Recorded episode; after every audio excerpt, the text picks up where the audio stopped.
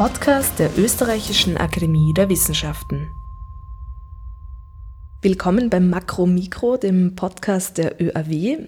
Mein Name ist Julia Grillmeier und ich darf heute zwei Forscher des Instituts für Hochenergiephysik, dem HEFI, zum Gespräch begrüßen, und zwar Marco Dragisewitsch und Holger Kluck. Vielen Dank, dass Sie sich Zeit nehmen für den, für den Makro-Mikro-Podcast. Vielleicht dürfte ich Sie bitten, sich eingangs selbst einfach kurz vorzustellen. Ja, also ich bin der Marco Dragicevic, ich arbeite schon seit, jetzt muss ich rechnen, ich glaube 15 Jahre hier am Institut und beschäftige mich da vor allem mit dem CMS-Experiment, das ist eines der beiden großen Experimente am LHC-Beschleuniger am CERN, von dem wir wahrscheinlich heute noch mehr sprechen werden.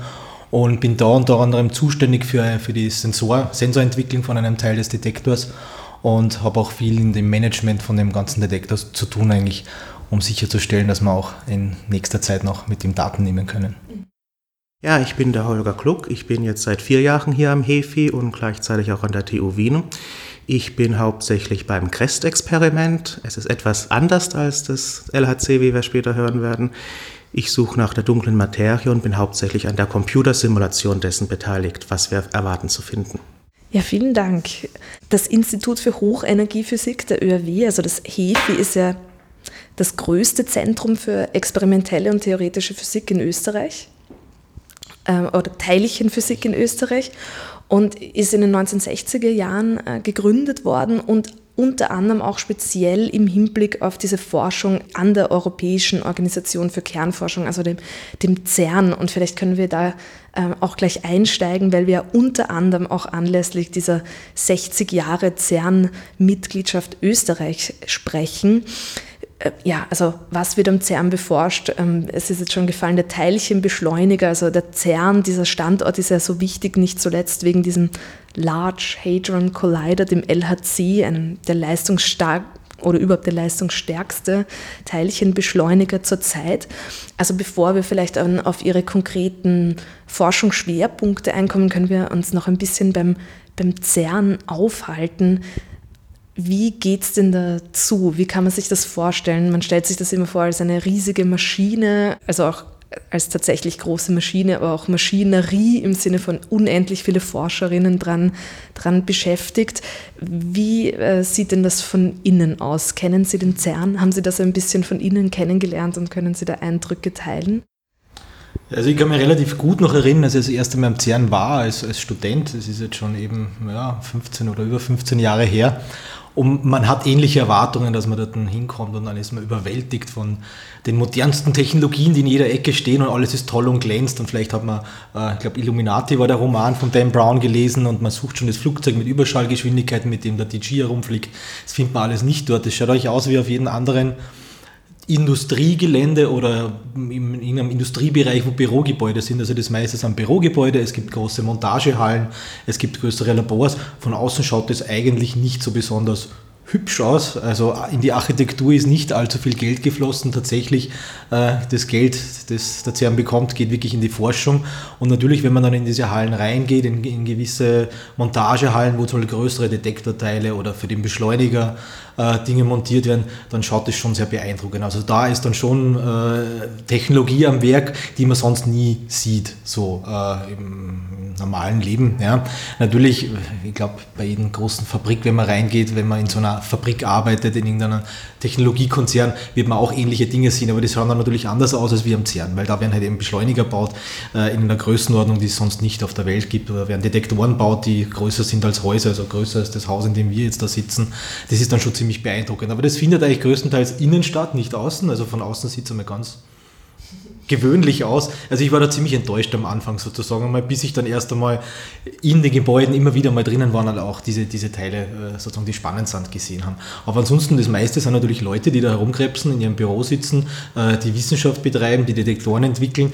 Äh, das sind auch ganz normale Menschen. Und das Spannende, das nächste, was mir eigentlich da aufgefallen ist, halt wirklich, die Menschen, die dort arbeiten, kommen aus allen möglichen Ländern. Also ich weiß jetzt nicht die genaue Zahl, wie viele Nationen am CERN vertreten sind, aber sicher weit über 100.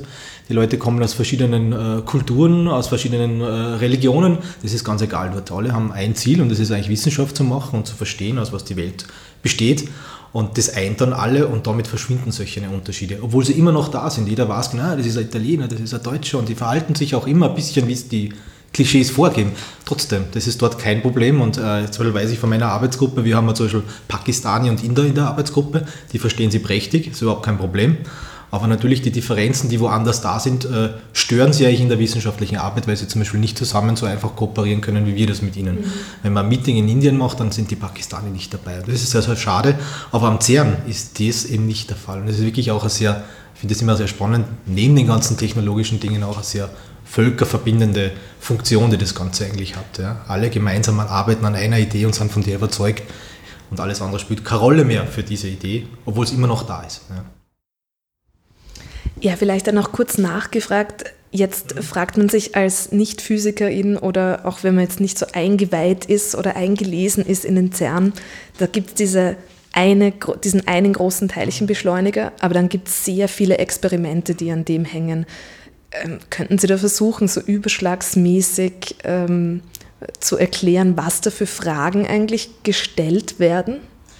Also ich würde es erst einmal umgekehrt sagen, tatsächlich ist es so, dieser LHC, dieser Large Hadron Collider, ist der größte Beschleuniger, der gerade am, am CERN läuft. Ähm, an dem hängen eigentlich grundsätzlich nur vier große Experimente dran. Ja. Also es ist wirklich ein riesen Mammutprojekt, wo halt zuerst der Beschleuniger als Forschungsinfrastruktur gebaut wird und dann daran oder darin diese vier Experimente aufgebaut werden, die eigentlich dann die wissenschaftliche sozusagen Leistung erbringen sollen. Drumherum gibt es aber noch kleinere Beschleuniger, es gibt einfach andere Experimente, die von diesen Beschleunigern oder Entschleuniger gibt es auch um Antimaterie zu erzeugen etc. Also da finden viele, viele andere äh, wissenschaftliche Experimente statt, die andere Teile der Infrastruktur am CERN verwenden, nicht nur diesen Large Hadron Collider. Das muss man wirklich sagen, das ist so das Prunkstück, ja, das ist das aufwendigste technologisch äh, zu erzeugendste Experiment gewesen, aber es gibt viele, viele andere auch wenn man jetzt fragt, was das für, ein As für Aspekte ich erforscht, dann ist es ein bisschen schwierig, weil ich meine, im Grunde genommen würde man behaupten, was sie alle eins ist, und das ist eigentlich Teilchenphysik oder was die Teilchenphysik rausfinden will, aus was eigentlich die, äh, unser Universum besteht. Was sind die kleinsten Bausteine unseres Universums? Ja? Ähm, welche gibt es da? Ja? Und wie interagieren diese Bausteine miteinander? Ja? Und das ist, das ist so eine Geschichte, die seit 100 Jahren, würde mal behaupten, eine sehr äh, spannende Geschichte worden ist, weil ähm, immer so in Wellen hat man neue Teilchen entdeckt, ja, und dann hat man wieder drauf gekommen, uh, die, diese neuen Teilchen sind gar nicht irgendwie per se so viele verschiedene, sondern sind eigentlich zusammengesetzt aus einfachen Teilchen. Ich glaube, jeder auch als Nichtphysiker kennt die Geschichte mit den Atomen was ja von dem griechischen Atomos, so jetzt bewege ich mich auf einem Gebiet, wo ich mich nicht so auskenne, aber Holger nickt auch, Atomos heißt glaube ich unteilbar. Ja. Ja. Und da dachte man, das geht was Kleines, das ist unteilbar und das sind die Atome. Da hat man ein ganzes Periodensystem aufgebaut. Komisch, dass das so schön sortiert war, da ist man drauf gekommen, diese Atome sind teilbar und da stecken andere Teilchen drin. Und plötzlich war dieses ganze komplizierte ähm, Periodensystem relativ einfach erklärbar, mit eigentlich nur drei Teilchen. Und genau solche Wellen hat man immer wieder gesehen in dieser Teilchenphysik und deswegen äh, versuchen wir sozusagen immer genauer hinzuschauen, immer genauer zu schauen, welche Teilchen es denn gibt. Und es wird auch immer komplizierter und schwieriger, weil die Teilchen, die es tatsächlich gibt, nicht alle so einfach erfassbar sind. Ja? Also ein Atom, also wenn ich mal wissen will, wie ein Metall äh, ausschaut, ein, ein Kupfer oder so, brauche ich mir das nur das Metall besorgen. Aber es gibt dann auch Teilchen, die gibt es zum Beispiel in unserer Umgebung nicht weil sie nur kurzlebig sind und zerfallen. Die muss ich erst selbst erzeugen, in einem Beschleuniger zum Beispiel, um sie untersuchen zu können. Und es gibt noch ganz viel, viel äh, schwieriger zu fassende Teilchen, die man, wo man dann überhaupt noch nicht wissen, wie man sie überhaupt ordentlich detektieren soll. Aber es gibt Hinweise darauf, dass es solche Teilchen gibt. Ja. Ah, dunkle Materie ist das genau, Stichwort das dazu. Das ist eins der Stichworte. Also wir wissen, dass es ähm, die Atome, die der Marco erwähnt hat, machen in etwa 5% von der gesamten Materie im Universum aus. Und wir wissen, aus Beobachtungen in der Astronomie und in der Kosmologie, dass noch in etwa der Rest unbekannt ist. Und davon sind 20 Prozent in das, was wir dunkle Materie nennen. Dunkle Materie einfach, weil wir nicht wissen, aus was sie ist. Das ist einfach ein Platzhalter, den wir dem draufgestülpt haben. Und eine Theorie ist, dass diese dunkle Materie neue Teilchen sind. Und das ist dann zum Beispiel eins, wo Marco und ich dann zusammen sind, wo wir das Gleiche suchen. Marco am LHC, ich am Restexperiment, was könnten diese dunklen Materieteilchen zum Beispiel sein. Und da, man hat es schon immer wieder gehört, die Teilchen beschleunigen oder beziehungsweise dadurch erst erzeugen, ist dann eine Sache, aber sie zu detektieren ist ja das eigentlich Relevante. Also auch zu sehen, äh, wie kann man denn diese Teilchen im Grunde beobachten. Und man darf sich das wahrscheinlich nicht so vorstellen, dass man dann ein, so ein Teilchen findet, sondern das ist wahrscheinlich auch eine Statistik, oder? Also da berechnet man äh, sehr viel und dazu braucht man Detektoren, die sehr, sehr genau arbeiten, weil es da um auch ganz kleine Teilchen geht und auch die sehr genau erfassen, was das für Teilchen sind und wo die tatsächlich auftreffen. Und ich glaube, da treffen sich ja auch, wie Sie jetzt auch so schön dargestellt haben, Ihre beiden Forschungsschwerpunkte, oder? Sie arbeiten beide an der Verfeinerung und dem Erschaffen von solchen Detektoren. Sie sagen da wirklich etwas ganz, ganz Wichtiges, das viele Menschen eigentlich nicht äh, oder falsch interpretieren. Ja? Die meisten Leute kennen Experimente aus der Schule und da wird ein Experiment gemacht und das Experiment gelingt oder nicht. Meistens ist es so, dass irgendwie in der Schule dann äh, was irgendwie rauskommt. Und das ist bei uns massiv nicht so. Es ist jetzt nicht so, dass es ein, ein, ein Moment ist, wo ich das Experiment mache und danach habe ich eine Antwort, die heißt ja oder nein. Ja, der Apfel fällt nach unten oder nicht. Äh, das wäre sehr einfach. Äh, sondern richtigerweise, was wir machen, ist, wir müssen all diese Teilchen, die wir äh, messen wollen, eben irgendwo äh, erfahrbar machen, detektierbar machen. Und wenn es die Teilchen gar nicht gibt, weil sie eben sehr schnell zerfallen. Dann muss ich sie überhaupt erst erzeugen und in der kurzen Zeit, wo sie entstanden sind, dann auch irgendwie äh, zu erfassen zu, äh, und richtig beschreiben zu können. Und dazu brauchen wir diesen Beschleuniger. Der erzeugt eigentlich mit einer, also ganz interessantes Prinzip, das eigentlich sehr einfach ist, das jeder kennt. Da gibt es eine Formel, die hat der Einstein einmal hingeschrieben, E ist gleich mc Quadrat und die sagt nichts anderes, als wie das Energie und Masse eigentlich äquivalent sind. Da gibt es also einen Umrechnungsfaktor, c ist die Lichtgeschwindigkeit, zum Quadrat ist das jetzt keine vernachlässigbar kleine Zahl, sondern eigentlich ziemlich groß, aber das heißt nur, dass in in wenig Masse schon sehr viel Energie drinnen steckt. Ja. Wenn Sie ein Zündholz anzünden und da geht Wärme weg, dann verliert das Zündholz und die Gase, die drinnen sind, ein bisschen was an Masse und das ist das, was Sie als Wärme dann zum Beispiel spüren. Ja. Also das gleiche Prinzip verwenden wir im, im Beschleuniger sozusagen auch. Wir stecken sehr, sehr, sehr, sehr, sehr, sehr viel Energie rein in die Bewegung der Teilchen und die knallen aufeinander und aus der, der, der, Kollision, wo diese Energie sozusagen auf engen Raum konzentriert ist, aus der kann dann beliebige andere Teilchen entstehen. Nach gewissen Regeln, ja, die wir ja auch verstehen wollen, aber da entstehen auch Teilchen, die es normalerweise jetzt so äh, in unserem Raum hier nicht gibt, womöglich, oder nur in ganz, ganz selten.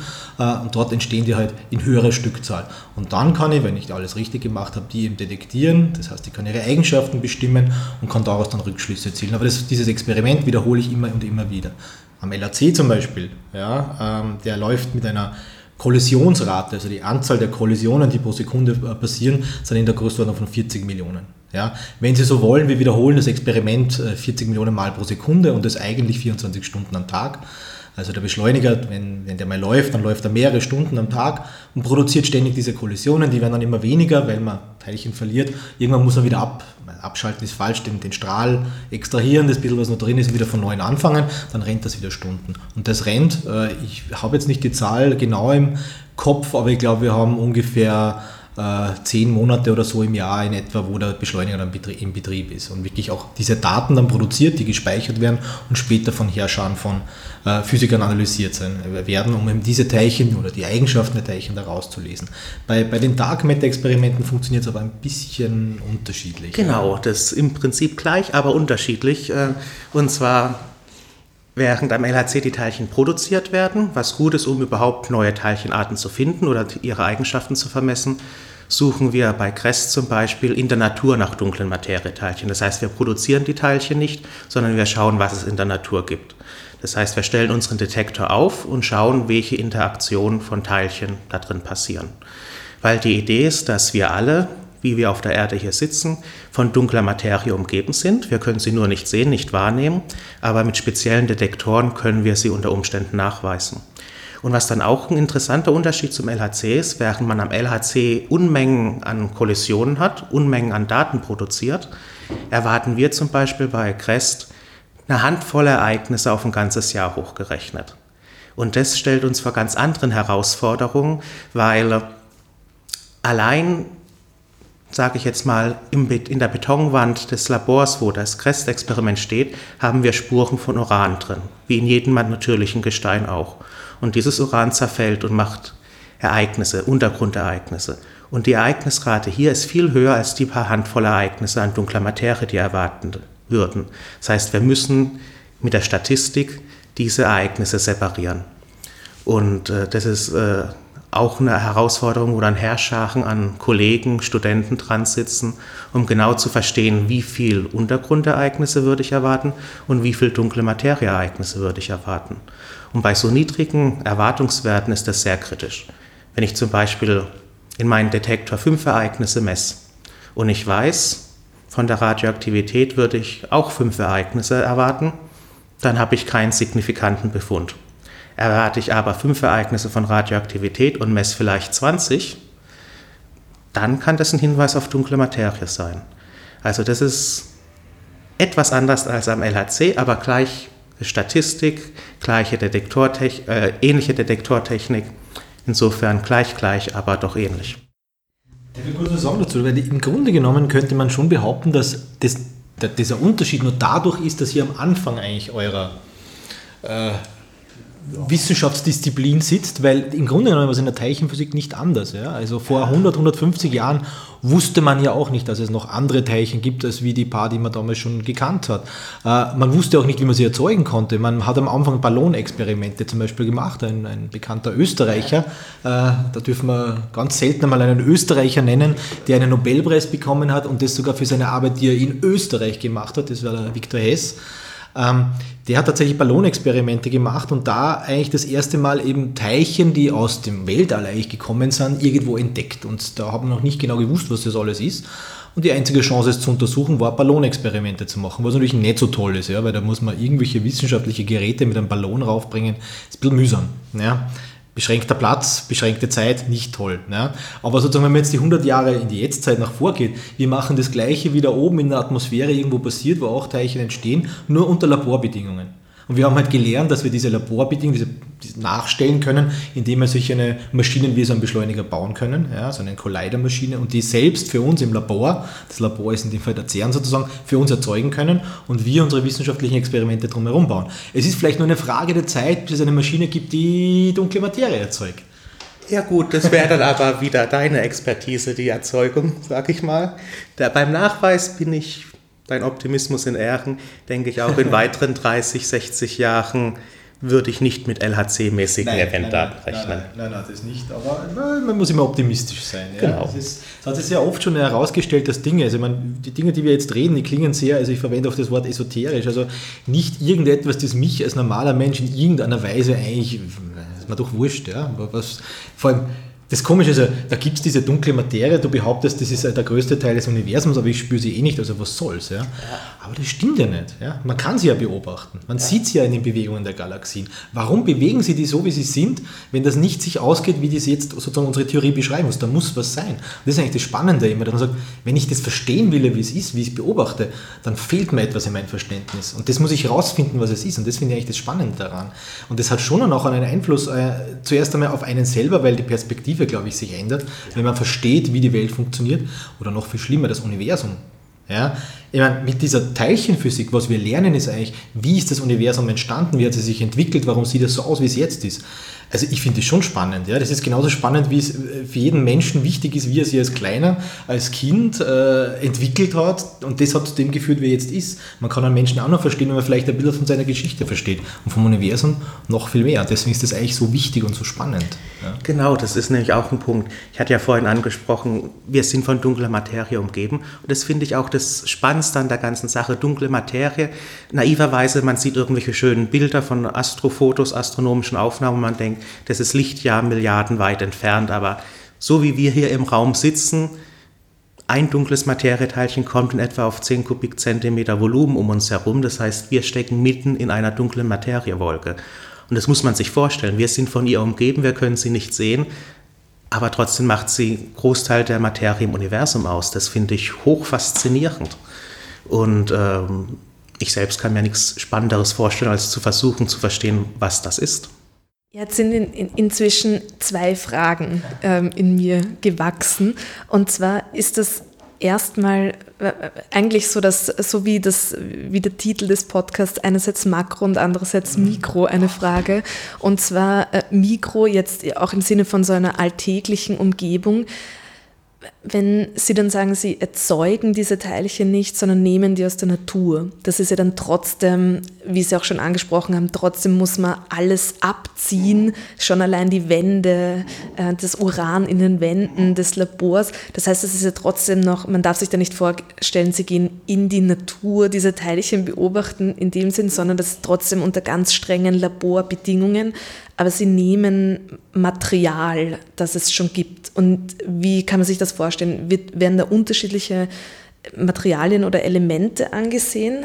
Ja, ähm, also was wir haben, wo die unterschiedlichen Materialien ins Spiel kommen, wir haben eine Art von dunklen Materieteilchen in der Natur. Und nach was wir suchen, ist, wenn so ein dunkles Materieteilchen in unseren Detektor kommt und ein Atom im Detektor anstößt und das Atom dann wegfliegt. Und da versuchen, untersuchen wir verschiedene Detektormaterialien. Das Crest-Experiment untersucht hauptsächlich mit sogenannten Calcium-Wolframat-Kristallen, also das sind sehr schöne, glasklare Kristalle aus Calcium, Wolfram und Sauerstoff. Andere Experimente verwenden zum Beispiel Germanium oder Silizium. Und je nach diesen verschiedenen Detektorelementen erwartet man unterschiedliche Eigenschaften von diesen Interaktionen und das hilft uns dann auch, zu entscheiden, falls mal ein Experiment behauptet, dunkle Materie gesehen zu haben, ob das wahr sein kann. Weil wenn es dunkle Materie gibt, dann sollte jedes Experiment sie auch sehen, aber etwas leicht unterschiedlich aufgrund dieser unterschiedlichen Materialien. Bis jetzt hat noch kein Experiment zweifelsfrei dunkle Materie nachgewiesen. Aber wenn es mal soweit ist, dann ist das eine der mhm. Key Features. Und das zweite wäre eben diese Makrofrage, weil wenn man dunkle Materie, aber auch diverse Forschung am CERN, äh, wenn man das hört und in der Berichterstattung, da geht es gleich mal in die Astrophysik, weil obwohl man sich die allerkleinsten Teilchen anschaut, im CERN geht es sehr oft, wie Sie jetzt auch schon angesprochen haben, um so quasi das, das Universum und woraus es, woraus es gemacht ist. Das ist auch in der schwarzen, in der dunklen Materie so. Ja, ich meine, ähm, für die dunkle Materie, die, das Große, das, äh, die Makroperspektive ist essentiell, weil die zweifelsfreien Hinweise, dass es dunkle Materie geben muss, kommen alle aus astronomischen, kosmologischen Beobachtungen. Und das kann man sich auch recht äh, leicht klar machen. Dunkle Materie ist das, was einfach nur über die Gravitation wechselwirkt, soweit wir wissen. Und die Gravitation wirkt halt besonders eindrucksvoll auf großen Längenskalen. Wir sehen, wie Sterne um Galaxienkerne rotieren. Wir sehen, wie Galaxien, also ein ganzer Schwarm von Galaxien, in einen Galaxienhaufen umeinander rumkreisen. Und wenn wir nun beobachten diese Bewegung und berechnen mit ganz normaler Newtonscher Dynamik, so wie wir sie in der Schule oder am Anfang des Studiums gelernt haben, wie würden wir diese Bewegung erwarten, wenn wir nur annehmen, es gibt die Sterne, die wir sehen? Dann kommen wir zu dem Befund, das passt nicht zusammen. Wenn wir dann rückwärts rechnen, also wir sehen die Bewegung und wir rechnen zurück, wie viel Materie müsste es geben, um diese Bewegung zu erklären, dann kommen wir zu dem Befund, es müsste viel mehr Materie geben, als das wir sehen an Sterne, Galaxien, planetare Nebel. Und dieses fehlende Etwas, das ist das, was wir einfach dunkle Materie nennen. Und wir wissen, das muss es geben, weil diese Beobachtungen sind da. Die kann man anders nicht erklären. Wir wissen nur nicht, was diese dunkle Materie sein könnte. Und da ist dann wieder, wo das Makro das Mikro trifft, also die Beobachtung, die Hinweise in galaktischen Längenskalen, dann auf die Vorhersage für neue Teilchen im Mikrokosmos. Mhm. Aber das ist sicherlich eines der, der spannenden Dinge an der Teilchenphysik generell. Also ich glaube, ich bin da in einer guten Gesellschaft. Ich glaube, viele Teilchenphysiker sind eigentlich zur Teilchenphysik über die Astronomie gekommen oder Astrophysik, weil, wie soll man sagen, die Faszination, die sich von Beobachtung des Weltalls und was sich da alles abspielt und wenn man sich über, keine Ahnung, Supernova, was das ist und Neutronensterne und schwarze Löcher, ganz ein aktuelles Thema, wo man, also diese Bilder sind für mich total faszinierend wenn man wirklich ein bisschen noch mehr davon versteht, was wir da sieht, dann ist das dermaßen kribbelnd, ja, was man da für tolle Bilder jetzt mittlerweile von schwarzen Löchern machen kann, ja, oder auch Gravitationswellen. Also all diese Dinge, die sind mächtig spannend und eigentlich kommen viele über das auf die Teilchenphysik. Und das ist ein bisschen skurril eigentlich, weil die Teilchenphysik, wie ich es am Anfang gesagt habe, da geht es um die kleinsten Teilchen, also wirklich die kleinsten Abmessungen, was sich da abspielt. Ja? Wie kann das mit astronomischen Dingen zu tun haben? Es ist nur Aspekt, und du hast ja gerade von Gravitation geredet. Ein Problem ist, also wirklich ein Problem in der Physik, wir kennen vier Kräfte, drei davon äh, sind, äh, sind auf eine gewisse Art beschreibbar durch quantenphysikalische ähm, äh, Beschreibungen und dann gibt es ja noch eine vierte Kraft und das ist eigentlich die, die jeder am besten kennt, das ist die Gravitation und die verstehen wir am wenigsten. Es gibt so ein gutes theoretisches Modell, das der Einstein eigentlich entwickelt hat, also die allgemeine Relativitätstheorie, nur die Kraft ist extrem schwach im Vergleich zu den anderen. Extrem, extrem schwach. Deswegen spielt sie für uns Teilchenphysiker bei unseren Experimenten keine Rolle. Wir brauchen keine Gravitation. Die ist nicht einmal ein Störfaktor, die existiert für uns nicht. Gott sei Dank, weil wir können sie auch nicht richtig beschreiben auf der Abmessung. Ja? Also Gott sei Dank haben wir das Glück, sie ist so schwach, dass dort keine Rolle spielt. Aber wir, wir, wüssten, wir, wir wüssten nicht, wie man mit ihr umgehen, aber wir brauchen sie nicht, weil sie so schwach ist. Ja? Erst auf diesen astronomischen Abmessungen, wie du sagst, sind sie das definierende Ding eigentlich. Die machen eigentlich, warum ein, ein, ein Sonnensystem zum Beispiel stabil ist. Ja? Eine Sonne, die, die Planeten, die bilden sich nur durch Gravitation, die, die kreisen nur um die Sonne wegen Gravitation. Alles ist durch Gravitation bedingt. Aber wenn man die Zeit, die Uhrzeit, Uhrzeit ganz zurückdreht an Anfang des Urknalls, ja, kurz danach, das war eigentlich eine Ära, in der die Gesetze der, der, dieser Teilchenphysik, also wie sich diese kleinen Teilchen ver, ähm, verhalten haben, eigentlich das ganze Universum definiert haben. Weil damals eben alles ganz dicht auf engen Raum zusammengesteckt war eng, heiß, ähnlich wie dort im Kollisionspunkt vom Beschleuniger. Und das ist eigentlich, was wir im Beschleuniger auch machen. Wir machen sozusagen auf ganz kleinen Raumstellen, wir bedingen, wir, erzeugen keinen Urknall, das will ich nicht sagen. Ja, was wir machen ist, dass wir auf kleinsten Raum Bedingungen herstellen wie am Anfang des Universums, dass das Universum nur Bruchteile von Sekunden alt ist. Und das heißt aber wieder, ich verstehe, wie das Baby-Universum damals funktioniert hat. Und daraus ergibt sich ja erst dann, das, was wir jetzt sehen, was wieder definiert ist, eher durch zum Beispiel dunkle Materie, durch Gravitation. Und das ist immer das Coole. Ja? Also man kommt irgendwie von einem zum anderen auf Distanzen. Und ich meine, wir reden ja jetzt nicht von kleinen Distanzen oder groß im Sinne, da muss ich mit dem Auto schon ein paar Stunden fahren. Nein, nein, wir reden von kosmologischen Distanzen. Wir reden von der Zeitalter des ganzen Universums, des ganzen Lebensdauer des Universums, Milliarden von Jahren, Distanzen, die wir gar nicht wissen, ob es jetzt unendlich oder nicht unendlich, ob es begrenzt ist.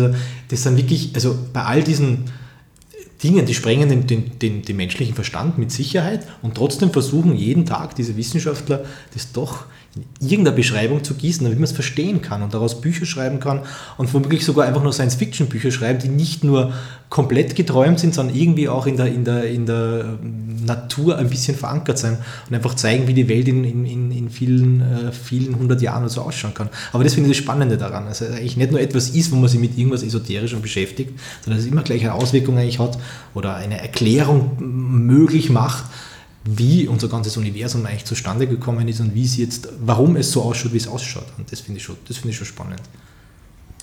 Ja, also es ist nicht nur, wie es angefangen hat, sondern je nachdem, wie viel Materie es insgesamt gibt, also wie viel dunkle Materie zum Beispiel in meinem Fall auch, ist es die Frage, wie wird das Universum enden? Wird es irgendwann, hat so viel Masse, dass es irgendwann wieder in sich zusammenstürzt, dass man quasi den umgekehrten Urknall hat? Hat so wenig Materie, dass es sich immer weiter ausdehnt, bis es irgendwann in Kälte erstarrt? Oder hat es irgendwo in der Mitte drin und geht äh, asymptotisch weiter? Das sind dann die Fragen, nicht woher kommen wir, sondern wo gehen wir hin auf kosmischen Längenskalen, kosmischen Skalen. Und das ist auch äh, ja, ein Science-Fiction-mäßiges Topic, mit dem man sich als Physiker beschäftigen darf. Das finde ich immer als ein sehr großes Privileg, mit so großen Fragen umgehen zu dürfen. Ja, dann vielleicht noch zum, zum Verständnis, auch, also der, ähm, wir reden ja hier am Institut für Hochenergiephysik, also auch, auch ähm, so die, die Teilchenphysik-Zentrale. Wie ist dann diese Suche nach dunkler Materie, das hat sich ergeben aus Experimenten, die schon länger laufen, zum Beispiel am CERN. Also da findet man was und dann passen die Rechnungen nicht zusammen und dann ergibt sich auch ein neues Forschungsfeld, jetzt die Suche nach dunkler Materie. Kann ich das? Ja. So was kommt eigentlich im Grunde genommen und man gibt gute Beispiele auch, so die Entdeckung des Higgs. Mhm. Da war es so, dass man ähm, in den mathematischen Beschreibungen, die wir haben. Ja, also alles, was immer so als Formeln und in der Physik gehasst wird, das sind eigentlich mathematische Beschreibungen. Ja, ja weil warum? Mathematik hat sich herausgestellt, dass es sehr gut diese hm, Sprache sich eignet, um äh, Vorgänge in der Natur zu beschreiben. Ja. Ob das jetzt per se so ist, weil die Natur sich so verhält, dass sie mathematisch ist oder nicht, das, das, das lasse ich mir dahingestellt. Das ist eine philosophische Frage. Ja. Aber es hat sich herausgestellt, es ist der beste Weg, es zu beschreiben. Ja. Man könnte ja was anderes auch machen. Man könnte einfach, keine Ahnung, was erfinden, mit dem man einfach irgendwas beschreibt, in Prosa, Texten, was auch immer. Aber das hat sich wirklich als hervorragende Beschreibung äh, herausgestellt. Und eine Beschreibung ist ja immer gut, weil sie alles beschreibt, was man schon gesehen hat und Vorhersagen trifft. Das ist eigentlich eine gute Theorie. Das ist übrigens auch so ein Wort, was falsch oder anders verwendet wird in der, von Menschen, die nicht Physiker sind oder nicht äh, Wissenschaftler. Ein Wissenschaftler ist eine Theorie nicht nur ein Hirngespinst, sondern eine Theorie hat ganz bestimmte Eigenschaften und die beschreibt etwas sehr gut normalerweise. Ja. Eine gute Theorie beschreibt etwas sehr gut, ja, stimmt überein mit allen Experimenten, die man gemacht hat und kann auch Vorhersagen treffen, die man dann überprüfen kann und damit die, die Theorie sozusagen falsifizieren oder, oder ja, verifizieren ist meistens ein bisschen schwieriger oder unmöglich, aber zumindest man könnte sagen, sie ist falsch, wenn man herausfindet, dass das Experiment sich anders verhält. Ja. Aber das ist vielleicht auch ein ganz wichtiger Aspekt so nebenbei. Eine Theorie ist nicht nur einfach eine Theorie, sondern eine Theorie ist eine super Sache. Ja. Und auf diesen Beschreibungen passiert viel. Und wenn man jetzt aber sieht, dass in den Beobachtungen irgendwas nicht so ganz zusammenpasst oder dass irgendeine mathematische Eigenschaft einem nicht äh, sich erschließt aus, dem, aus der Mathematik selber, sondern müsste noch was sein, um das zu erklären, so wie es wirklich in den Beobachten, Beobachtungen ist, dann kann man irgendeine Hypothese, im Unterschied zu einer Theorie, eine Hypothese aufstellen und sagen, na, es könnte ja sein, dass das und das gibt, weil das würde dann die, Formel, die Formeln so ändern und plötzlich ist alles richtig. Aber wenn das so ist, dann hätte es auch eine Konsequenz, die ich überprüfen kann. Zum Beispiel, es müsste sich ein neues Teilchen ergeben. Und dieses Teilchen können versuchen zu finden. Das war sehr oft so. Beim Higgs-Teilchen hat es sehr lange gedauert, weil es sehr schwer ist. Man braucht sehr leistungsfähige Beschleuniger, um es zu erzeugen und dann zu, zu vermessen. Und das war tatsächlich so. Zuerst hat jemand eine schlaue Idee gehabt, so könnte es doch sein.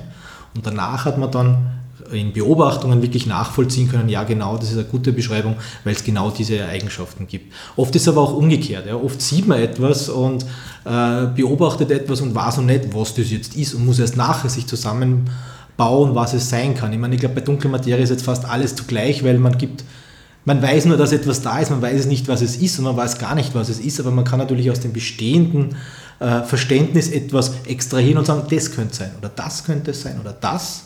Ja, aber das muss man erst dann rausfinden, welches von denen richtig ist. Ne? Ja, genau. Also bei dunkler Materie, das hat alles in den 1930er, 1930er Jahren angefangen mit einer Beobachtung der astronomischen, wo man halt gemerkt hat, Materie fehlt und dann wie Marco gesagt hat, in der Teilchenphysik, wo wir die Hypothesen aufgestellt haben, es könnte neue Teilchen geben, konnten wir dann die Konsequenz ausrechnen, wenn es diese neuen Teilchen gibt und wenn wir einen Urknall gehabt haben, wie viel von diesen Teilchen könnten produziert worden sein?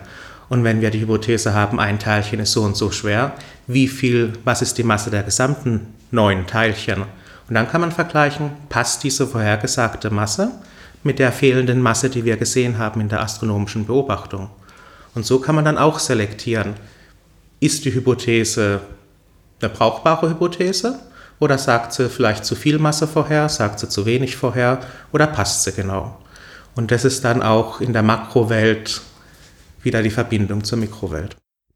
Das heißt, die Forschung an der dunklen Materie geht jetzt schon ein paar Jahrzehnte zurück, kann man sagen, aber dennoch ist es so äh, für ein physikalisches Forschungsfeld recht jung und da ist jetzt noch ähm, kann man das so sagen, dass jetzt noch die meisten Ergebnisse oder äh, die meisten Projekte oder Forschungsprojekte sich damit beschäftigen, die zu detektieren und versuchen, das auf unterschiedliche Weise zu bewerkstelligen? Oder gibt es da auch eine Bandbreite an, an unterschiedlicher Forschung? Bei der dunklen Materie, es gibt prinzipiell eine Bandbreite an unterschiedlichen Forschungen. Es gibt den Versuch, die dunkle Materie zu produzieren an Beschleunigern wie einem LHC.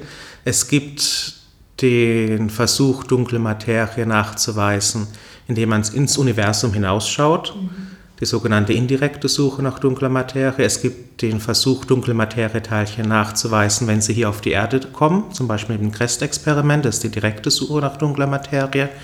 Also das sind eine völlige Bandbreite an unterschiedlichen Ansätzen, aber sie verfolgt alles den gleichen Ziel, nämlich erstmal die dunkle Materie nachzuweisen. Weil obwohl diese Idee der dunklen Materie jetzt schon seit mehr als 70 Jahren in der Welt ist, sage ich mal, bis jetzt hat es noch keiner geschafft, sie als Teilchen nachzuweisen. Also da stehen wir seit 70 Jahren immer noch am Anfang, sage ich mal. Das macht auch das Spannende dran. Wissen, glaube ich, sehr gut, was es nicht ist, aber noch nicht, genau. was es ist. Das ist. Man fischt ein bisschen im Trüben, man weiß, das, das ist es nicht, weil sonst hätten wir schon längst gesehen. Genau. Also muss ich annehmen, dass das nicht äh, Eigenschaften sind, die diese dunkle Materie besitzt. Zum Beispiel, sie leuchtet nicht. Genau, ja, sie interagiert nicht mit, äh, mit Lichtteilchen. Mit, äh, das, das, da, da kommt es ja eigentlich, dass es normale Materie immer eben auch mit Licht, also mit, äh, mit Lichtquanten, also mit, mit elektromagnetischer Strahlung interagiert. Ja? Und das tut diese dunkle Materie nicht, deswegen sehen wir es nicht, deswegen ist es dunkel. Ja? Aber das ist der Punkt, das wissen wir. Aber was es dann genau sein kann, dann gibt es einen relativ großen Bereich und deswegen muss man verschiedene Experimente machen, die einen bestimmten Bereich anschauen. Ja. Wenn es dann nicht ist, dann ist es der wohl nicht. Dann schaut man überall gleich und irgendwann wird man es schon finden. Irgendwann wird man schon sagen können, so, da ist es jetzt. Im Endeffekt weiß man immer nur genau, wo es nicht ist. Also all die Ergebnisse, die glaube ich aus der dunklen Materie rauskommen, also den Experimenten, ja. so wie es sieht, sind sogenannte Exclusion Plots. Ne? Genau, die, ja. die schließen aus, dass es das ist. Also muss es der Rest sein. Aber wie machen Sie, wenn Sie was suchen? Wenn Sie den Schlüssel verloren haben, was macht man? Mhm. Man schaut einmal ins erste Kastel Wenn es da nicht drin ist, weiß ich, da drinnen ist es nicht. Also was mache ich als nächster? Ich schaue ins nächste Kastel rein. Hätte ich vier, fünf Leute, das wäre natürlich effizienter, dann können alle in ein anderes Kastel schauen. Weil das ist genau das gleiche Prinzip im Endeffekt. Ja. Ich weiß, irgendwo muss es sein. Ja, weil sonst war ich nicht durch die Tür reinkommen. Ja, ich habe den Schlüssel irgendwann gehabt. Irgendwo habe ich ihn hingelegt. So, aber wie finde ich ihn? Und das ist eigentlich genau das Gleiche. Also es ist nichts irgendwie so Unverständliches. Meistens fängt es mit ganz einfachen Überlegungen an. Aber dann die Details sind schon ein Hund. Ja. die sind dann schon schwieriger. Ich wollte ähm, die Frage stellen, äh, wir haben jetzt gehört nach der Suche nach der dunklen Materie, wie denn das ist am, am CERN. Da gab es ja auch so große Meilensteine, kann man sagen. Mhm. Higgs wird gefunden, war jetzt so das letzte wirkliche riesige, oder weiß nicht das letzte, aber ein riesiges Ergebnis auf jeden Fall. Wie nimmt man das denn als Forscher an einem Experiment am CERN wahr?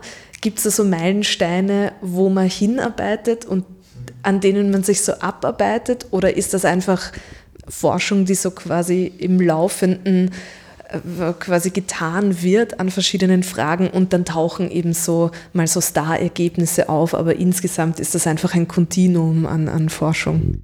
Ich befürchte, das beschreibt schon ganz gut. Also das Higgs war wirklich so ein einzigartiges Ereignis. Es war 60 Jahre lang, hat die Teilchenphysik darauf hingearbeitet, weil zum Schluss war sich ja jeder sicher, dass, das, dass diese Beschreibung stimmt, ja? dass dieses Higgs-Teilchen, dieses Higgs-Feld gibt. Das war sich eigentlich jeder sicher, weil das so perfekt gepasst hat und so er es erklärt hat, dass es einfach, äh, die, die, die, das muss die Erklärung sein. Ja? Und deswegen war es eigentlich eher Erleichterung, als man nach dieser ersten Datennahmenperiode, das hat auch ein paar Jahre gedauert, wo man Daten gesammelt hat, damals noch relativ langsam, jetzt sind wir viel schneller dabei, weil der Beschleuniger schneller ist und die Experimente, aber trotzdem damals noch langsam, dann haben wir das ausgewertet, dann war man sehr vorsichtig, hat das zehnmal gemacht, es gibt ja auch zwei Experimente, die vollkommen unterschiedlich naja, vollkommen ist vielleicht übertrieben, aber die unterschiedlich aufgebaut waren von unterschiedlichen Leuten, ähm, aber das gleiche suchen. Und beide haben unabhängig voneinander nach diesem Higgs-Teilchen gesucht, haben es unabhängig voneinander an der gleichen Stelle gesehen, aber das haben wir erst, nachdem jeder seine Forschung, sozusagen seine, seine, seine Arbeiten abgeschlossen hat, erst dann haben wir beide gegenseitig uns in die Ergebnisse geschaut, damit wir nicht von den Ergebnissen des anderen die anderen gebiased sein. Das kann, das ist sehr diffizil, wie das arbeitet. Wir sind nämlich auch, wir Physiker sind Menschen ja, und schauen uns gern von anderen was ab. Und da muss man echt sehr, sehr konzentriert und, und vorsichtig arbeiten, dass das eben nicht passiert, dass es so einen Self-Bias reinbringt, nur wenn man dort will man es haben und die anderen haben es auch, also muss es auch dort sein, dass das nicht passiert. Und das hat alles super zusammengepasst und es war, glaube ich, die Community erleichtert. Denn wir haben ja auch ich meine, auch der LAC, das war seine, seine, der Grund, ihn zu bauen, war, dieses Higgs-Teilchen zu finden. Eine sehr einfache Erklärung zu sagen, das müssen wir verstehen. Ja. Ich glaube, für viele Physiker wäre das Spannendere gewesen, wir hätten es nicht gefunden, sondern irgendwas komplett Krankes anderes, ja, wo wir alle Ideen über den Haufen halten haben, hauen müssen und sagen, okay, da, da passiert was total anderes. Das hätte viel mehr Leuten wahrscheinlich eine spannendere Zeit äh, beschäftigt, als wie diese Erleichterung, okay, es ist so, wie es ist und ja, gut. Ja, also ich will das nicht abschwächen, es ist eine riesen Meisterleistung, dass das geglückt ist, aber, aber für uns Physiker ist nicht das Spannende eigentlich etwas zu finden, sondern zu wissen, wie es wirklich ist. Und dass es kein Higgs-Teilchen wäre mindestens so spannend gewesen, wie dass es es gibt. Jetzt, wo das passiert ist, ist natürlich schon so, jetzt arbeiten wir weiter, jetzt will man das Higgs-Teilchen besser verstehen, wie auch alle anderen Teilchen. Weil das ist ja nicht nur, dieses Teilchen ist da und jetzt äh, weiß ich, was es ist, sondern ich will ja verstehen, wie es genau aussieht, welche Eigenschaften es also hat. Ja. Und um die zu verstehen, muss man schon noch weiter und tiefer hineingraben. Und wir hoffen auch immer noch, dass man vielleicht äh, etwas anderes auch noch sehen, finden. Ja? Etwas, was vielleicht nicht ganz so erwartet worden ist. Es gibt viele Theorien, die schon irgendwie zeigen würden, da sollte etwas noch sein, aber wir schließen immer mehr von denen aus, indem wir sehen, dass da nichts ist. Aber wir hoffen schon, dass da noch was Großes passiert. Aber im Grunde genommen ist es schon jetzt ein Wissenschaftsbetrieb. Daten werden gesammelt. Ich komme eher aus der Ecke, wo ich eher an Detektor arbeite, als an der Hardware selber. Also ich nehme jetzt weniger teil, die Physik aus diesen Daten zu extrahieren, als wie mitzuhelfen, Detektoren zu bauen, die dann diese Daten sozusagen aufnehmen und messen. Ähm, und wir bauen jetzt momentan an der nächsten Generation dieses Experiments, weil der LRC auch in einer abgegradet wird, also in einer wie soll man sagen, höheren Leistung in Zukunft weiterfahren, mit noch schneller Events erzeugt werden, noch schneller Daten gesammelt werden und da müssen wir das Experiment eben überarbeiten oder größtenteils austauschen. Das ist eigentlich meine Hauptaufgabe momentan. Und da ist es schon so, man konzentriert sich auf was sehr Technisches. Also ich würde behaupten, dass ich äh, gewissen Zeiten nicht viel anders arbeite wie in einer Industrie. Nur, dass ich schon behaupten würde, dass unsere Arbeitsweise ein bisschen anders ist, äh, weniger mit Hierarchien, äh, weniger, also schon sehr zielorientiert, aber vielleicht auch ein bisschen kreativer. Ich würde das tatsächlich so nennen. Also viele Physiker glauben, dass Physiker die unkreativen Fadenlotsch sind. Vielleicht sind wir das auch, ich weiß es nicht. Ich behaupte aber, dass unsere Arbeit doch sehr, sehr kreativ eigentlich auch ist, weil man immer wieder auf Probleme stößt, die man nicht so irgendwie mit Kochrezept aus dem Buch äh, lösen kann, sondern man muss immer technische Lösungen finden, die eigentlich nicht so einfach umsetzbar sind. Weil eben nicht die Industrie da ist, die das liefern kann, sondern wir müssen sie erst überzeugen, dass sie uns helfen, sowas zu erzeugen. Ja, wir brauchen etwas, das immer zu groß ist, dass wir es ganz in unseren Labors bauen. Wir brauchen immer die Hilfe von der Industrie. Die Industrie hat dann gewisse Dinge, die sie super kann, aber wir brauchen dann meistens noch ein Stückchen weiter. Und dann müssen wir es immer ein bisschen drücken und, und strecken und schauen, dass wir das hinbekommen. Und das ist, glaube ich, schon auch technisch eine kreative Arbeit. Ja? Und äh, das ist eigentlich etwas, was einem schon sehr viel geben kann, aber auch sehr mühsam ist, weil es sich über sehr viele Jahre hinzieht. Also wir arbeiten durchschnittlich mittlerweile, bei unseren LRC-Experimenten ist es extrem, ich glaube, ihr habt so ein bisschen schnellere Phasen, aber wir entwickeln teilweise 10 Jahre oder 20 Jahre an einem Detektor und dann wird der baut in 5 Jahren oder 7 Jahren und dann fängt das Experiment überhaupt erst an. Da kann ich einfach nur zustimmen, um dein äh, Beispiel von vorhin, vorhin aufzugreifen mit dem Schlüssel und dem Kasten. Wir arbeiten sehr systematisch, also stellen Sie sich nicht nur vor einen Raum mit drei, vier Kästen, sondern eine Lagerhalle mit Tausenden von Kästen. Da findet man den Schlüssel nicht, indem man einfach mal hier und dort guckt, sondern man geht systematisch von Kasten zu Kasten mit äh, Schichtdienst und Arbeitseinteilung und Planung und allem drum und dran. Also da ist es wirklich wie in der Industrie. Mhm. Wir haben Arbeitsgruppen, wir haben Teammeetings, Projektpläne und so weiter. Das Schöne an der wissenschaftlichen Arbeit, diese Kreativität, wir kriegen unseren Input nicht von irgendeiner anonymen höheren Leitungsstelle, sondern wir sind selbst diejenigen, die sagen, okay, aufgrund meiner Expertise, ich habe eine verrückte Idee, lass uns das und das ausprobieren. Und dann machen wir ein Meeting, dann trommeln wir die Leute zusammen, jetzt zum Beispiel bei Crest, machen einen Projektplan und dann tun wir den verfolgen und haben ein neues Experiment und gucken. Und wenn es nicht funktioniert, dann suchen wir wieder nach einer Idee. Also das ist äh, im industriellen Maßstab die Kreativität ausnutzen, würde ich sagen. Und das ist das Tolle dran. Das ist vielleicht auch ganz interessant eigentlich aus, aus, aus rein menschlicher Sicht oder gesellschaftlicher Sicht, wie eigentlich gerade diese großen Experimente werden. Unsere LRC-Experimente sind wirklich groß. Ja. Wir reden von einer Community von 4000 Leuten in etwa. Das ist die Größenordnung. Ja. Das ist jetzt nicht mehr nur ein, ein, kleiner Haufen, der sozusagen sehr agil äh, seine Arbeit machen kann. Die muss man schon auch planen. Und wir haben tatsächlich auch sogar in unseren Experimenten Hierarchiestrukturen, Managementstrukturen, die wir implementieren. Ja weil es die braucht. Du brauchst jetzt irgendjemanden, der schnell die Entscheidung trifft, wie machen wir das jetzt und so. Ja. Trotzdem ist das Interessante, dass eigentlich in dieser Hierarchie niemand wem anderen was anschaffen kann. Das geht gar nicht weil die kommen aus unterschiedlichen Instituten. Die haben miteinander eigentlich, außer dass sie sich fürs Gleiche interessieren, nichts miteinander zu tun.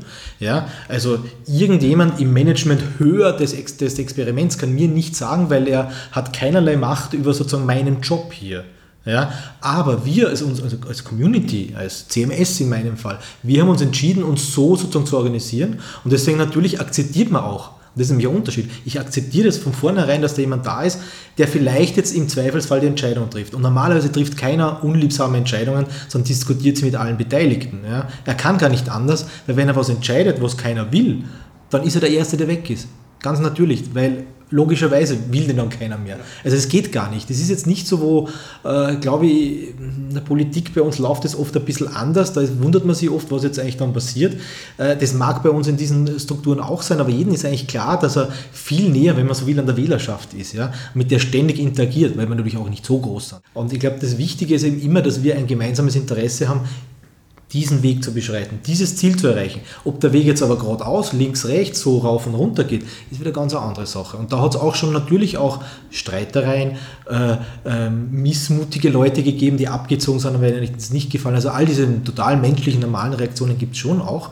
Aber trotzdem kann man, wenn man es wirklich will und sich einig ist, was das Ziel ist, glaube ich, viel mehr schaffen, ähm, als wie es oft der Fall ist, wenn das Ganze zu verkrustet und zu, zu stark ist. Man braucht eine Art von Führung und Leitung, die auch irgendwie den Ton ein bisschen angibt und mithilft. Aber meistens ist das einfach nur viel Arbeit. Ja? Also all die Leute, die diese Management-Jobs besetzen, sind auch die, die am meisten arbeiten und am meisten Verantwortung haben. Die ersten sind, die, wenn ein Fehler ist, eine links und rechts bekommen. Also die sind eigentlich wirklich nicht unbedingt zu beneiden immer. Ja?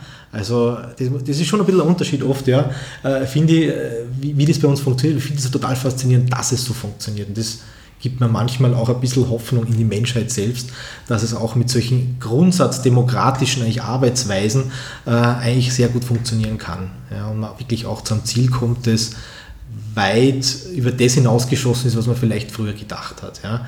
Also eine typische Sache ist bei unseren Experimenten, die brauchen oft 20 Jahre zum Entwickeln. Am Anfang weiß man, weiß man nur eines, so wie man sich jetzt vorstellt, kann man es jetzt nicht bauen. Aber man hofft, dass in 20 Jahren wird sich schon die Industrie die Technologie weiterentwickelt haben und dann geht das. Das war wirklich, ist in mehreren, also in all diesen LAC-Experimenten so eingeflossen. Mhm. Am Anfang war nur klar, das wird jetzt nicht, wenn ich es jetzt bauen würde, geht es nicht. Aber in 15 Jahren wird uns die Weiterentwicklung der Technologie schon helfen. Die Datenmengen, unvorstellbar waren die am Anfang. Kein Mensch sich vorstellen können. Äh, in den 90er Jahren, was das für Datenmengen sind, die wir wussten schon, dass wir es produzieren werden. Die hätte man nicht speichern können. Unmöglich. Das war mehr als wie das ganze Kommunikationsvolumen der ganzen Welt damals. Ja. Aber man wird sich schon irgendwas einfallen lassen, es wird schon mitgehen und tatsächlich war es so. 20 Jahre später hat die Welt anders ausgeschaut. Ich meine, das wissen wir alle. Wenn wir ein bisschen nachdenken, wie es früher war und darauf haben wir uns eigentlich sogar verlassen. Das finde ich auch irgendwie ganz einen interessanten mhm. Aspekt, dass man sich auf die Welt dann doch ein bisschen verlassen kann, zumindest auf die technologische Weiterentwicklung. Ja, dann würde ich gerne auch mit einer sozusagen menschlichen Frage enden oder aus dem Zwischenmenschlichen gefragt, aber nicht inside der Physikerinnen-Community, sondern outside, nämlich wie denn Ihre Forschung wahrgenommen wird von Ihrem Umfeld. Also dunkle Materie ist jetzt gerade auch so was nicht zuletzt auch wegen dem Namen, was so ein bisschen was Ominöses hat oder wo man sich gleich mal was Mysteriöses vorstellt oder Sie haben es auch vorher schon angesprochen, so, was, so einen esoterischen Touch, wo man sich fragt, ja gut, aber wozu, wie tangiert mich das in meinem Alltagsleben? Was begegnen Ihnen denn so für Fragen oder ist das für Sie ein, noch immer eine interessante Auseinandersetzung mit äh, Nicht-Physikerinnen oder sagen wir auch mit Leuten, die vielleicht auch mit solchen Fragen eher kommen, wie, wie tangiert mich denn das oder wie nehmen Sie das dann wahr oder gehen Sie damit um? Ja, ich meine, es ist unsere Aufgabe als Wissenschaftler, die auch schlussendlich, das muss man halt auch zugeben, äh, von Steuergeldern bezahlt sind. Also äh, wir das Privileg, diesen Job zu machen, und wir haben uns ihn ja auch ausgesucht, übrigens nicht, weil er gut bezahlt ist, aber das würde ich nicht behaupten, aber weil wir ihn gerne machen. Und ich glaube, das war uns beiden, ich glaube, da spreche ich für dich auch, bin ich mir sicher, ich habe noch keinen Physiker getroffen oder keinen Wissenschaftler, der was anderes sagt, der sagt, ich mache wegen Geld, weil ich will reich werden, da hat er irgendwas falsch verstanden. Mhm. Nein, wir machen es, weil es uns Spaß macht. Ja. Äh, trotzdem, in dem Fall haben wir das Privileg, Privileg, das zu machen und es wird uns das Privileg von äh, Steuergeldern bezahlt und damit haben wir, glaube ich, auch die Aufgabe, wenn jemand fragt, diese Fragen zu beantworten. Und wenn jemand das auch kontroversiell tut und sagt, das ist alles das Schaß, dann versuche ich das auch zu erklären, warum das kein Schaß ist. Und das ist nicht immer ganz einfach, natürlich, weil für manche Leute diese Fragen keine Relevanz haben. Ja, ist aber ganz selten. Ich habe eigentlich immer die Erfahrung gemacht, dass schon, wenn man dann anfängt, äh, über diese Hintergründe zu sprechen, über das Universum, die Entstehung, wie es sich weiterentwickelt, im Endeffekt, ähm, also gut ist das zu beobachten bei pubertierenden äh, Schülern. Ja? Ich meine, war ja mal, ich weiß, wie man da war. Da hat man sich sowas nicht interessieren können. Ja, das war ja nicht cool. Okay, gut. Wenn man aber dann mit denen dann redet, dann merkt man, dass immer eigentlich, wenn man es richtig anlegt, dann plötzlich ein Interesse auch auftaucht. Ja? Und dass dann plötzlich dann doch irgendwie sich eine Diskussion entwickelt. Das ist eigentlich immer ähnlich. Man kann die Leute dann schon, wenn man ihnen zeigt, dass da was dahinter steckt, das eigentlich total spannend ist und nicht nur langweiliges Formeln büffeln, wie es jeder aus der Schule sich irgendwie vorstellt, sondern dass da wirklich was Spannendes, spannende Geschichten dahinter stecken, dann lässt sich fast jeder davon schon auch anstecken, auch wenn er anfangs einmal so mit einer äh, äh äh, Desinteresse daherkommt. Ja. Und wenn man da dann ansetzt, dann kann man doch auch immer nette Gespräche führen. Das ist ein Aspekt, der wichtig ist, den Leuten, mit denen auch zu reden und verstehen zu geben, was wir da machen. Und auch zu verstehen zu geben, dass, ich meine, wir machen das, wie wir gesagt haben, weil wir herausfinden wollen, wie die Welt funktioniert. Das ist, das ist der Grund für Wissenschaft. Ich glaube, das gilt für jede Wissenschaftsdisziplin. Ähm, es gibt aber immer den Aspekt natürlich auch, und das hat auch sehr viel beim CERN damit zu tun, der CERN ist ja kein, im Grunde macht der CERN wenig Wissenschaft, sondern der CERN macht Infrastruktur, um Wissenschaft zu machen. Er, er bereitet Technologie vor und das ist halt ein sehr konzentrierter Riesenpool, wo das passiert und da kann natürlich auch mehr passieren, als wir jetzt zum Beispiel wir zu dritt oder zu viert oder zu fünft auf die Wege äh, zu, zustande bringen, technologisch eben auch.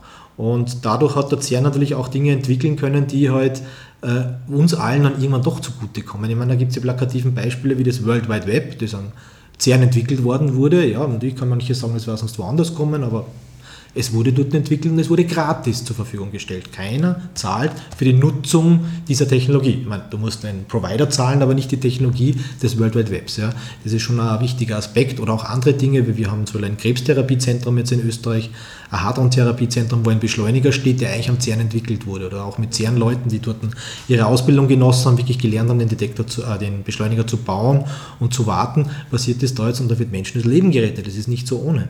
Und das ist eine generelle Sache, ich meine, da kann man wahrscheinlich Beispiele aus jeder Wissenschaftsdisziplin wieder nehmen. Von Biologie, Life Science braucht man nicht anfangen, da ist es immer klar, da geht es um Heilen, Krankheiten oder so. Äh, das ist immer aber auch in der Physik. Also auch in der Physik, wie gesagt, Hadron-Therapie, Krebstherapien ist ein, ein Aspekt, aber ich sehe da vor mir zum Beispiel ein Handy liegen. Ja, in jedem Handy ist ein GPS eingebaut. Das GPS funktioniert nur deswegen so gut, weil sie auch die Relativitätstheorie benutzt. Ja. Also dieses ganze System funktioniert nur deswegen so gut, weil wir so gut verstehen, wie die Welt funktioniert. Und dieses gute Verständnis braucht, dass man diese Relativitätstheorie von Einstein, die viele für Blödsinn gehalten haben vor 100 Jahren, die viele jetzt nur glauben, dass sie nicht stimmen kann. Naja, es tut mir leid, sie muss stimmen oder sonst ist irgendwie komisch, dass das GPS so gut funktioniert. Jeder Mensch eigentlich mittlerweile verwendet sowas. Ja. Man muss sich bewusst sein, dass da Technologie drinnen steht, die Wissenschaftler irgendwann entwickelt haben. Und man kann noch einen Schritt zurückgehen. Es gab mal eine Zeit, da gab es keinen Strom. Ja. Und damals hatte man auch nicht gewusst, was man mit diesen Elektronen, die da irgendwo herumfließen, machen sollen. Ja. Da gibt es ja das, äh, die eine Anekdote, ich glaube, es war mhm. Maxwell, der gemeint hat, genau. er weiß nicht, was in 100 Jahren mit dem Strom passieren wird, aber er ist sicher, die Regierung wird ihn besteuern. Also äh, da sieht man auch wieder, dass unsere Forschung hat direkt was mit dem Leben zu tun. Und weil du auch vorhin gemeint hast, ähm, das Interesse an unserer Forschung von, den, von der allgemeinen Bevölkerung. Ich würde es da auch Diesmal bin ich vielleicht der optimistische von uns beiden, weil ich denke, selbst wenn jemand kommt und nach einem Vortrag mit mir argumentieren will, ja hören Sie mal, dunkle Materie, das ist ein absolutes Hirngespinst, was machen Sie denn da? Er ist zumindest so interessiert an dem Thema, dass er sich die Zeit nimmt, da nachher zu mir zu kommen. Und wenn er mir dann ein Pamphlet in die Hand drückt, fünf Seiten zu Hause geschrieben, er hat sich hingesetzt und sich Gedanken drüber gemacht. Das heißt, das Thema an sich ist hochinteressant, auch für die Leute. Sie sind dann zu anderen Schlussfolgerungen gekommen als wir, aber im Prinzip habe ich bis jetzt die Erfahrung gemacht, man kann immer mit ihnen reden.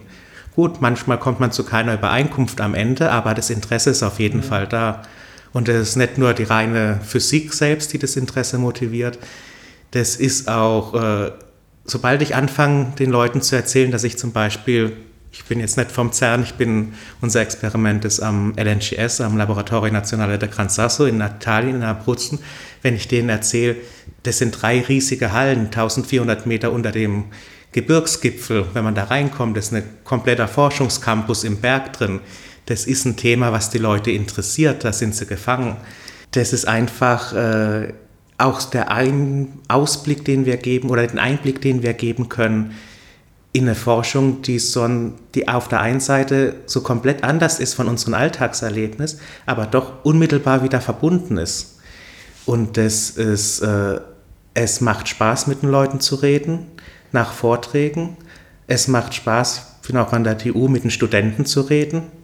Die sind, kommen dann teilweise, bleiben noch nach der Vorlesung und stellen Fragen.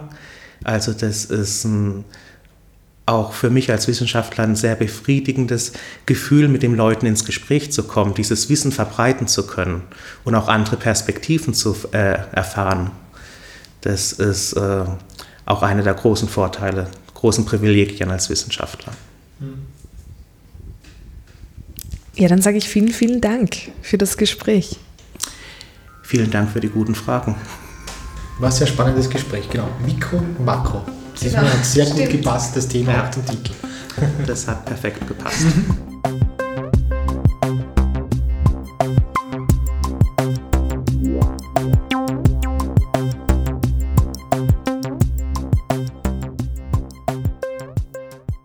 Das war Makro Mikro Podcast der Österreichischen Akademie der Wissenschaften.